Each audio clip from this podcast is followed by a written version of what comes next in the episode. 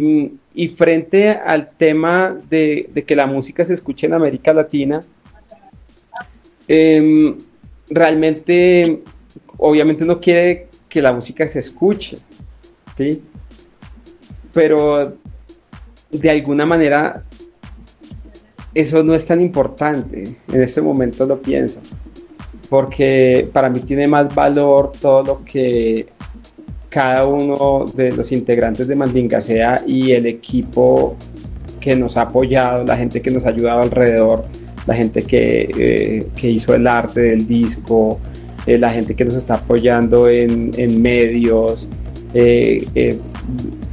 las personas que nos ayudan a hacer las maquetas.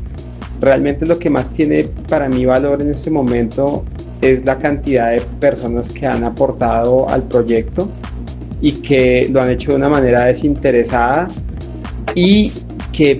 la música es un reflejo de un momento de la vida de cada uno de los integrantes.